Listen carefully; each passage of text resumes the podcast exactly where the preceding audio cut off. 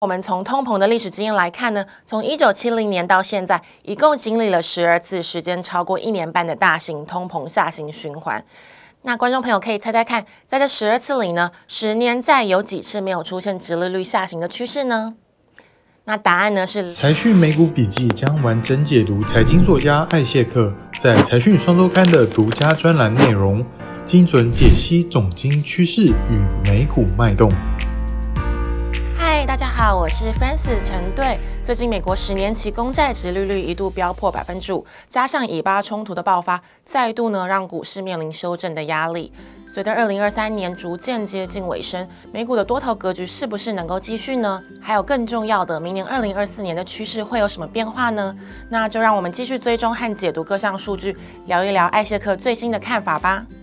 今天这集影片我们会检视目前的通膨情况，接着呢追踪美国经济的成长动能，最后呢再来看看美债崩盘还有以巴冲突这两大变因所带来的影响。那首先呢，我们就从通膨这个面向来看吧。在过去好几集的节目中，我们一直呢都很明确的表示，美国升息循环呢已经呢在七月结束了。那未来要面对呢，不会是会不会升或是升级码，而是何时降息的问题。也就是说呢，美国的通膨议题呢已经是过去式了。那怎么说呢？我们呢可以从九月最新的消费者物价指数找到答案哦。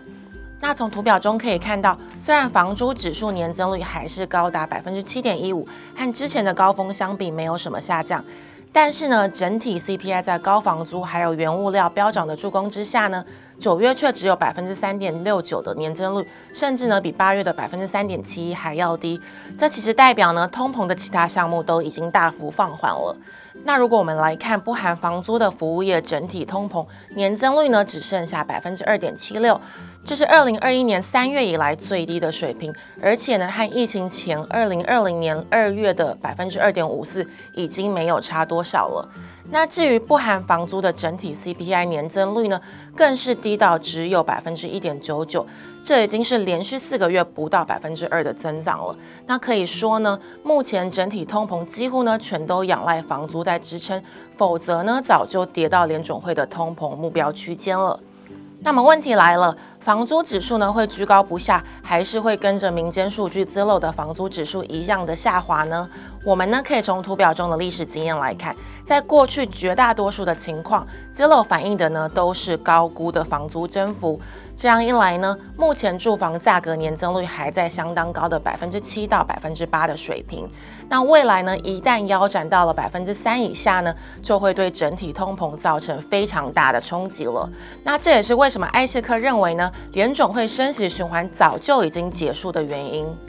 升息循环已经结束，通膨也成为过去式。那么下一个面向，我们来看美国经济的状况。虽然这次的紧缩循环来得又快又猛，让市场担忧在这种凶猛的紧缩下，美国经济会一起步入衰退。但是目前的情况并不是这样的哦。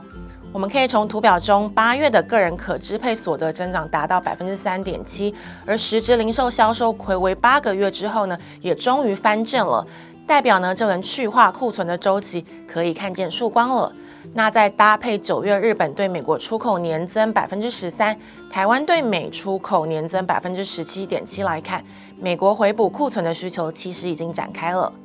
而内需动能呢，是否能够继续，就得看是否有多的人口投入就业市场。那我们也可以看到图表中，初领失业金的人数呢，只剩下十九点八万人，再次呢跌破二十万人大关。另外呢，九月的非农大增三十三点六万人。八月的新开职缺呢也大增六十九万人，创下了两年的新高，全部呢都显示出美国就业市场的扩张非常的良好。不过呢，这么火热的就业市场是不是会又再次推升通膨呢？我们呢可以从薪资数据来检视。虽然劳动参与率上升到疫情后的新高，但是呢整体的实薪年增率呢却下降到了百分之四点一五。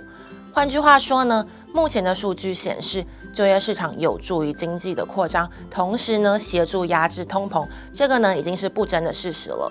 那除此之外呢，我们也看到更多的迹象说明，商品库存循环的调整确实呢已经结束了。图表中的制造业采购经理人指数，不论呢是生产或是新订单呢，都出现明显的跳升，两个数据呢都创下一年以来的新高。而原物料指数呢，并没有随着原物料的涨势呢而跟着上升，反而呢是维持在低档的四十三点八。那这个呢也进一步确认了整体经济呢确实呢是处于强增长缓通膨的形态。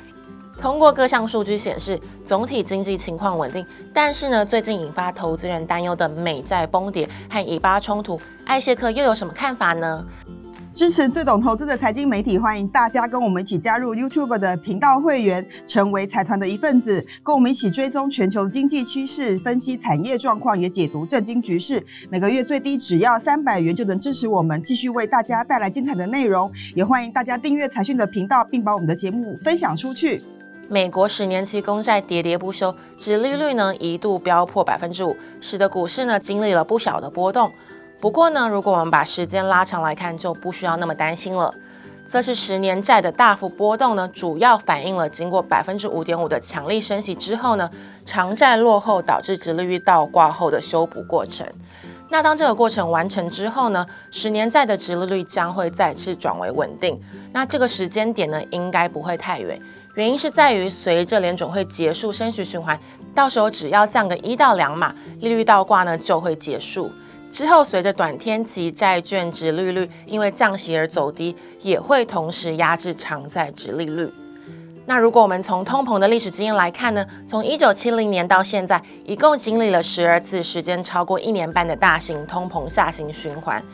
那观众朋友可以猜猜看，在这十二次里呢，十年债有几次没有出现殖利率下行的趋势呢？那答案呢是零次哦。也就是说呢，只要通膨进入稳定的下行循环，再搭配联准会结束紧缩，迈向宽松，美国十年期公债殖利率呢跟着下降的可能性是非常高的。那最后一个市场非常担心的变因就是以巴冲突了。艾谢克认为呢，其实呢，我们不需要太过担心，因为以巴战争呢，并不像俄乌战争，俄乌战火呢会造成恶性通膨，是因为它影响了全球的油气和粮食价格，并造成去年这么大的经济和投资市场波动。但是呢，以色列很明显是将注意力呢集中在加萨走廊的哈马斯，并没有针对其他的邻国进行比较大的军事行动。那同时呢，周围的埃及、沙乌地阿拉伯、约旦等等呢，都非常的克制，而且呢，也不想扩大冲突。那虽然呢，伊朗比较好战，但是它的国土和以色列呢没有接壤，夹在中间的国家像是伊拉克和沙乌地阿拉伯，也不愿意呢成为伊朗攻击以色列的跳板。